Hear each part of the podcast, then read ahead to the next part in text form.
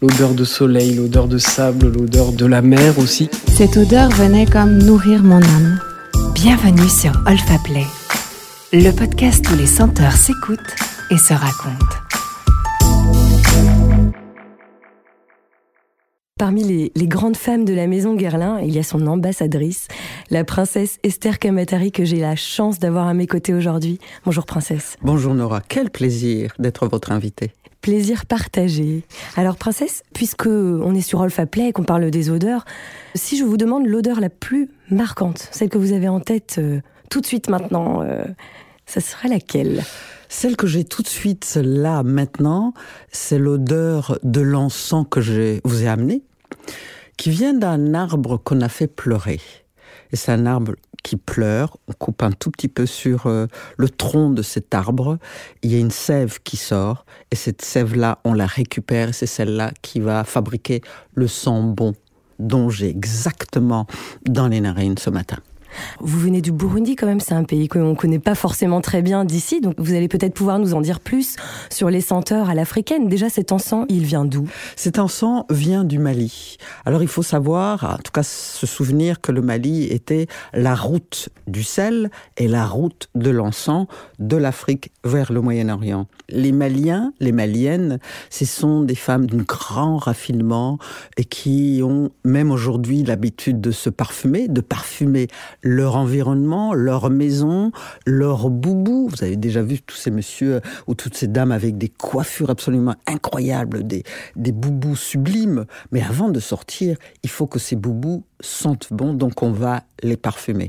Et on va les parfumer avec différents encens. Et, c'est extraordinaire de se retrouver dans une fête, dans un mariage, dans un défilé où tout le monde a un parfum, un sent bon, mais différent selon la technique. Est-ce qu'il y a une culture commune en, en Afrique du parfum? Ou est-ce que c'est très différent d'un pays à l'autre? D'abord, je crois qu'il faut se souvenir que l'Afrique est un continent, est un continent avec 55 États différents. Et dans chaque pays il y a encore des différences de gens du nord du sud etc etc je pense qu'il faut regarder l'Afrique comme euh, comme un continent. C'est pas un pays. Souvent on dit ah vous venez d'Afrique vous parlez l'africain. Non pas du tout. l'Afrique est immense et immense de richesse je crois que ce que l'Afrique a de commun en tout c'est que l'Afrique l'africain l'africaine est né avec la notion de l'élégance et du beau. Dès l'enfance les grands-mères vont masser les enfants pour la peau, pour les bébés. Alors j'ai vu une chose extraordinaire, c'est que par exemple au Sénégal, ce sont les grands-mères qui massent les petites filles pour leur donner la forme des fesses qu'elles auront plus tard. Ah oui, ah oui, oui absolument. Qu'elles vont masser les jambes pour ne pas avoir des jambes arquées. Qu'elles vont quand vous regardez dans la rue, vous allez à, à Dakar, euh, la façon dont les femmes bougent, mais c'est une œuvre d'art. C'est comme si c'était des œuvres d'art en permanence. Donc il y a une culture de la beauté qui est commune à l'Afrique. C'est vraiment dans tous les pays qu'on utilise l'encens en Afrique? Il y a des pays où on, on l'utilisera plus ou moins parce qu'il faut déjà avoir les arbres ou la matière première. D'autres pays vont utiliser des herbes, d'autres pays vont utiliser des pierres, d'autres pays vont utiliser des tas de choses. En Tanzanie, c'est pas du tout la même chose. En Tanzanie, il y a des feuilles, des arbres qui sentent bon, qu'on doit prendre dans ses mains, euh, frotter et se frotter sur soi. D'une part, ça va vous protéger contre les piqûres, mais surtout ça sent bon. Donc il y a vraiment chaque pays a une spécificité. Et j'avoue que le fait de, de revenir du Mali avec tout cet encens, tous ces rituels, c'est ce que j'ai là, maintenant, en moi, aujourd'hui. Forcément, ça marque.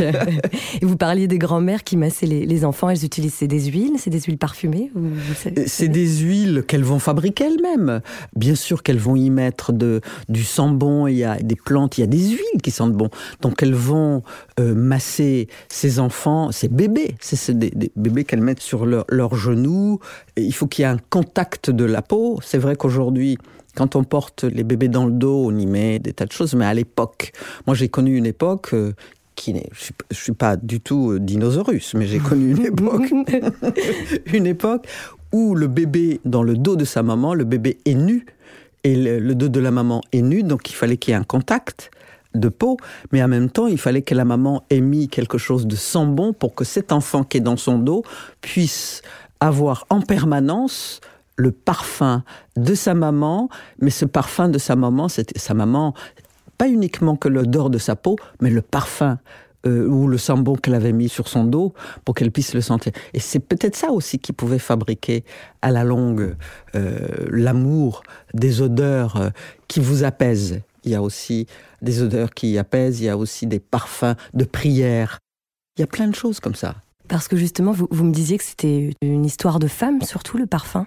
Euh, oui, c'est vraiment une histoire de femme parce que c'est la femme qui doit préparer son corps, elle doit préparer sa maison, elle doit préparer son environnement pour accueillir son homme ou accueillir sa famille, etc. On ira, même aujourd'hui, vous allez dans une maison qui sent bon, que dans une maison euh, où il y a des odeurs euh, plus ou moins euh, gênantes. Donc oui, c'est un rôle de femme. Et comment on est initié à ça? Quand on est une femme, ça se fait assez jeune C'est la maman, c'est la grand-mère? C'est souvent la grand-mère ou la tante, parce que la maman est trop proche de vous pour vous apprendre. Elle n'a peut-être pas la patience non plus. Donc on estime que la grand-mère, elle a eu tout le temps euh, de vous apprendre, et puis il y a la tante qui vous apprend aussi. Mais d'abord on apprend au quotidien, à la naissance. Dès la naissance, on vous touche, on vous montre. Dès que vous ouvrez, je, suppose qu'en ouvrant les yeux la première fois, ou qu'on sent quelque chose, on doit sentir. Euh, et cette odeur va vous marquer à vie. Mais après, c'est une transmission, c'est un apprentissage visuel d'abord, et ensuite euh, du toucher. Et ça, c'est la grand-mère ou la tante qui va vous l'apprendre. Parce que le parfum, c'est vrai que ça reste le monde de l'invisible, en fait. C'est quelque chose qu'on ne voit pas. Donc, euh, c'est intéressant ce que vous dites de passer par le toucher ou les, la vue, peut-être les couleurs, pour essayer de ressentir quelque chose? Oui, je pense que le toucher vous fait sentir la matière c'est cette matière-là. Et puis ensuite, une fois que vous avez touché, qu'est-ce que nous faisons tous au quotidien? Nous touchons et nous sentons. c'est ce qu'on vient de faire. et puis nous regardons. Il y a des, il y a, des matières peut-être qui euh, visuellement euh, ne vous donnent pas envie de les toucher, mais c'est vrai que le toucher et le regard, c'est des choses qui nous marquent. Quel souvenir vous en avez-vous justement de cette transmission euh, lorsque vous étiez enfant Des petits gestes peut-être de votre maman, des femmes de votre famille euh, Le souvenir très précis que j'ai euh, de ma maman, et c'est quand elle avait une sortie officielle ou quelque chose comme ça, elle mettait du parfum derrière les oreilles. Elle était très grande. Ma mère mesurait 1m90, donc il fallait que je monte sur la pointe des pieds pour voir ce qu'elle était en train de Elle mettait un petit quelque chose derrière euh, les oreilles et on se regardait, mes frères et moi, on se disait, c'est bon, elle, elle va partir. et donc, c'est ce parfum qu'elle mettait qu'on se disait, euh, on savait si elle allait sortir ou pas. Ça sentait tellement bon et on la suivait à la trace. On suivait euh, cette trace de ce parfum. Et euh, voilà, ça c'est le souvenir très très précis que j'ai de, de, ma maman. Alors du coup, c'est de l'ordre de la beauté aussi, la beauté de sa maman, euh, son odeur. Est-ce qu'il y a quelque chose de peut-être euh, dans un imaginaire d'enfant et puis d'une princesse en plus, quelque chose de plus magique encore, de l'ordre du rituel autour de ça, du parfum, qui pourrait peut-être même vous permettre de nous raconter d'autres histoires en Afrique sur cet aspect rituel du parfum? Oui, il y avait ce parfum qu'on mettait le soir, on racontait des histoires. Il n'y avait pas la télé, il n'y avait pas tout ce qu'on a aujourd'hui. Donc les gens se parlaient, on racontait des histoires. Et en racontant des histoires, il y avait un énorme feu devant, il y avait un endroit devant la maison, pas très loin en tout cas, où il y avait un énorme feu, comme les feux de camp, etc. Et dans ce feu, on y mettait du sang bon. C'était euh, des espèces de pierres fossilisées, mais qui sentaient extrêmement bon. C'est pas comme l'encens, du coup, c'est Non, c'est pas comme l'encens, pas du tout. Il faut, je dois avoir quelque part un petit échantillon et on le mettait dans le feu parce que le feu, il fallait pas qu'il sente le feu parce que le feu sent la fumée et la fumée, en général, ça pique les yeux, etc. Mais il fallait que dans ce feu, il y ait quelque chose de magique qui sente si bon qu'on soit tous scotchés à côté de ce feu à écouter des histoires qui nous faisaient rêver ou qui nous faisaient peur. C'est ce parfum-là, je m'en souviens, comme si j'y étais.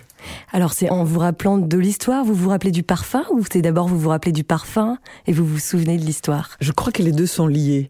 Euh, les deux sont liés parce qu'il y a d'abord le feu. Euh, on est tous assis autour, il y a les puis tout ça c'est en ordre bien sûr. Il y avait le prince et la princesse et les enfants, etc., etc. Puis il y avait tous les sages où chacun avait sa place très précise. Et ensuite, il y avait cette personne, une fois qu'on avait allumé ce feu, il y avait cette personne qui arrivait discrètement et, il jetait ces espèces de pierres, euh, des cailloux dans le feu, et ça faisait des étincelles. Et tout d'un coup, il y avait un parfum extraordinaire, presque envoûtant. Donc, euh, on était là, euh, on ne pouvait pas bouger et on écoutait ces histoires qu'on nous racontait. Mais qui, au fond, ces histoires, c'était aussi pour nous donner de leçons du quotidien. Ne faites pas ceci, faites cela, il était une fois, etc. Donc c'était aussi non seulement un lieu de transmission de comportement ou de toutes les informations qu'on voulait nous transmettre, mais je pense qu'il fallait mieux qu'elles soient transmises dans des parfums tellement bon, tellement agréable euh, pour qu'on s'en souvienne, pour développer notre notre sens olfactif. Mais c'est surtout que à chaque fois qu'on avait quelque chose, dit bonjour ou euh, s'il vous plaît, etc., qu'on se souvienne de cette histoire et en même temps se souvenait de ce parfum. Vous aviez quel âge? Oh, je devais avoir 5-6 euh, ans. Ah, vous étiez vraiment toute petite? Ah oui, oui, oui. Est-ce que vous avez le souvenir de le premier rituel de parfum Alors peut-être du passage de justement l'enfance à l'adolescence ou à l'âge adulte. Il y a un geste comme ça qui dont vous vous rappelez mieux qu'un autre euh? Oui, absolument. Celui de ma mère qui mettait un tout petit quelque chose derrière l'oreille et puis derrière l'autre oreille. Et puis quand je l'observais bien, elle le mettait euh, sous le cou là. Mais ça vous donnait envie à vous de vous parfumer? Non, je la regardais et j'allais la sentir. Et ça vous suffisait Ça me suffisait. Et quand je faisais un câlin, j'allais directement derrière l'oreille. vous saviez où trouver euh, et qu'est-ce que ça sentait? Ah, elle sentait bon. Elle sentait bon. Je crois qu'à l'époque, elle devait euh, sentir euh, un parfum de Rocha. je pense que c'était femme de Rocha, je pense. Mmh. Guerlain est arrivé beaucoup plus tard, Chalimard est arrivé beaucoup plus tard mais il y avait euh, ce parfum derrière l'oreille qui était voluptueux, qui était fort, qui n'était pas du tout un parfum pour, euh, petite fille, mais qui remplissait euh, la poitrine de la princesse. Ma mère. Et vous, en tant que princesse, quand est-ce que vous avez commencé à voyager, peut-être à découvrir d'autres horizons olfactifs? J'ai commencé à, voyager il y a fort longtemps, quand j'ai quitté le Burundi après l'assassinat de mon père. Euh, en 70. Mais à l'époque, je ne, c'est pas le, parfum olfactif qui retient mon attention, euh, c'est la lumière. Mmh. Elle retient mon attention. Le premier hiver, premier hiver euh, où tous les feuilles de tous les arbres tombent au même moment. Et moi, je me dis, mais c'est extraordinaire parce que la foudre en France, elle est organisée. Vous arriviez en France, alors à, Paris directement, c'est ça? À Paris directement. Mais après, effectivement, euh, mon voyage olfactif, c'était le métro où les gens ne sentaient pas bon. Ah oui, d'accord. Ah, le premier souvenir ah parisien est, ah pas génial. Ah non, non, non, pas du tout. Ou alors euh, le parfum mis vite fait. Mhm. Euh, comme les hommes, quand ils se parfument, ils mettent de l'eau de toilette, mais qui, qui, qui donnent le vertige. Ou des femmes qui portent des parfums qui ne leur conviennent pas et qui sentent trop fort et qui vous font tourner la tête. Ça, je m'en souviens très très bien.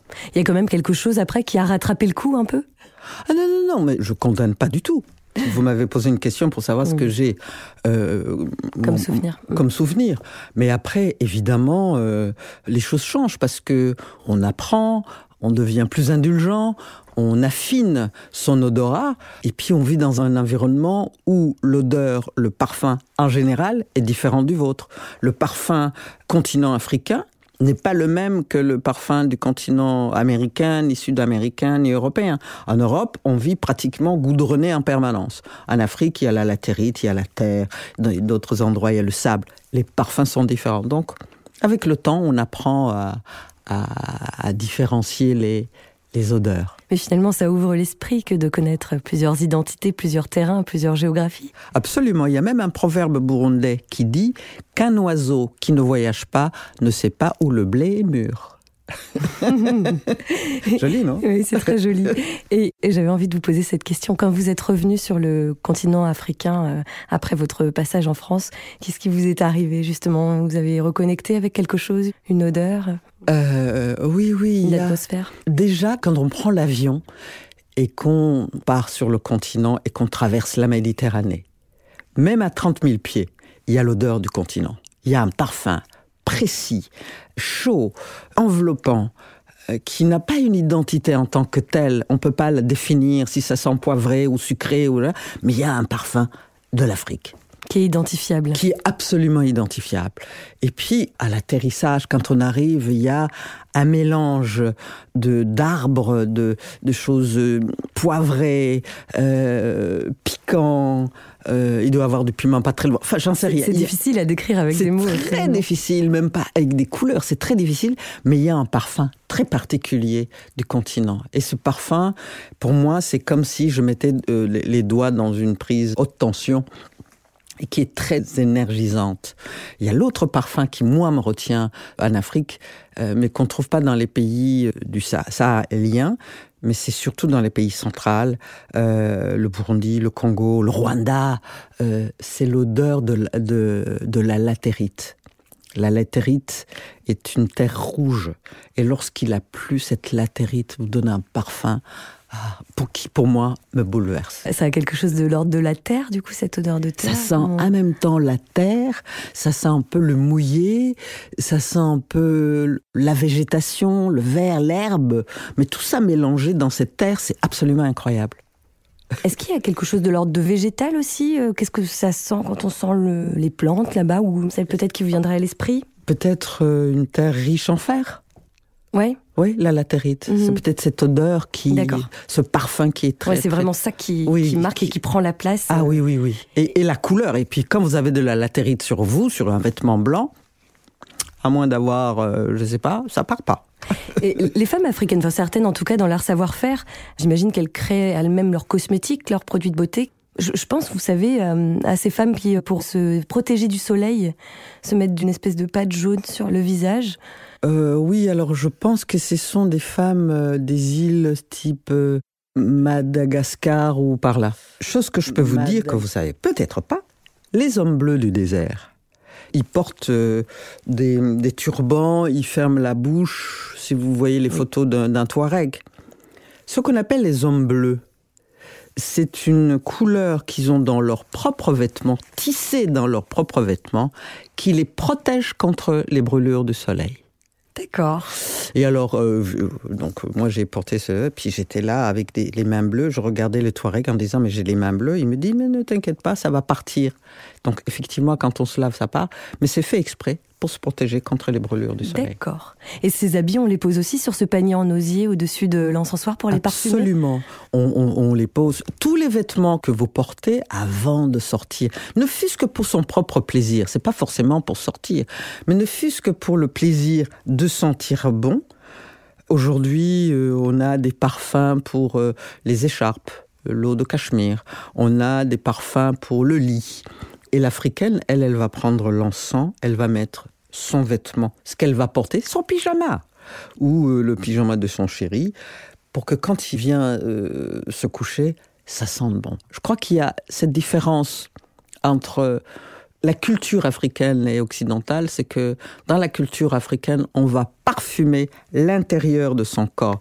Parce que aussi avant de sortir, on peut être au-dessus du panier avec l'encens, juste avant de sortir pour que euh, le vêtement et le corps s'imprègnent de, de ce parfum. Ça l'empêchera pas de mettre un petit peu de guerlin derrière les oreilles. Mais elle aura donc le choix entre... Et donc elle partira et les boubous et les tissus et les draps, tout doit être absolument parfumé. Et c'est la femme qui s'occupe aussi de parfumer ses enfants et son mari? Absolument. Son rôle, c'est l'art du beau. La femme africaine, son rôle, c'est vraiment garder et transmettre l'art du beau. C'est elle qui va apprendre à fabriquer l'encens. C'est elle qui va apprendre à broder. C'est elle qui va apprendre euh, aux autres, enfin à la transmission, dans quoi on va garder cet encens, à quel moment on doit le mettre, parce que nous sommes tous des apprentis, on ne sait pas. Je veux dire, on apprend en regardant, en imitant les autres. Mais le rôle de cette femme, de cette grand-mère, de cette tante, c'est de dire, OK, toi tu vas partir d'ici, demain matin tu vas aller dans une autre maison, tu vas te marier ou, ailleurs. Quel que soit le lieu où tu vas, voilà les rituels. Et puis même en poussant un peu plus loin, on voit aussi que dans euh, les religions, dans certaines, surtout dans les religions musulmanes, euh, ils ont des chapelets pour les prières. Mais ces chapelets sont parfumés. Et donc, ça aussi, ces chapelets aussi sont parfumés. Ce que je ne sais pas si ce sont les hommes qui fabriquent euh, les parfums pour les chapelets, peut-être, mais en tous les cas, tout ce qu'on doit adresser comme prière à Dieu doit sentir bon. Peut-être, princesse Esther Kamatari, quel conseil vous donneriez à une jeune femme pour qu'elle sente bon? Quel conseil lui donnerais-je pour qu'elle sente bon? Euh, D'abord, il faudrait, il faut qu'elle soit propre qu'elle soit, qu'elle a nettoyé derrière les oreilles. Vous savez, bon point de départ. Euh. Et puis c'est surtout la façon dont elle met le parfum. Le parfum, ça se met pas comme un moustiquaire, euh, comme un produit anti-moustique, comme ça. Non, le parfum, c'est quelque chose de délicat. Le parfum, on le met derrière les oreilles. Le parfum, on le met entre les, les seins. Mmh. On, me, disait aussi, Anne-Caroline Présent, dans le nombril. Absolument, dans le nombril ici au poignet, les coudes, et derrière les... Les, chevilles pas les, chevilles. derrière les genoux. Derrière le J'avais pas vu. derrière le genou, surtout quand on est en jupe ou même en pantalon, ce parfum. Donc ça rejoint absolument ce que je disais à propos de l'africaine. C'est un vrai conseil euh, d'africaine en fait. Hein. oui, oui, oui, oui. qu'on adapte mm. euh, à la modernité aujourd'hui. Donc le fait de parfumer... En fait, on va parfumer tous ces endroits qui sont chauds derrière les, genoux. Voilà. Qu'elle ne mette pas son parfum partout, mais qu'elle choisisse exactement les lieux pour se parfumer. Vous avez bien entendu, voilà, on a tous les conseils et les conseils en plus d'une princesse, des conseils précieux. Merci beaucoup, princesse Esther Kematari, d'avoir accepté de nous transmettre euh, ce que vous savez, voilà. Et je vous dis à très très vite. Merci beaucoup, ça a été un grand plaisir et une grande joie de, justement, de partager De partager euh, cette expérience olfactive africaine. Merci beaucoup. Merci à vous. Vous avez aimé Retrouvez les plus belles histoires olfactives et des podcasts inédits sur olfaplay.com ou sur l'application Olfaplay. Vous pouvez aussi enregistrer la vôtre. Retrouvez toute notre actualité sur Instagram. Sentez, écoutez, racontez. Rendez-vous sur Olfaplay.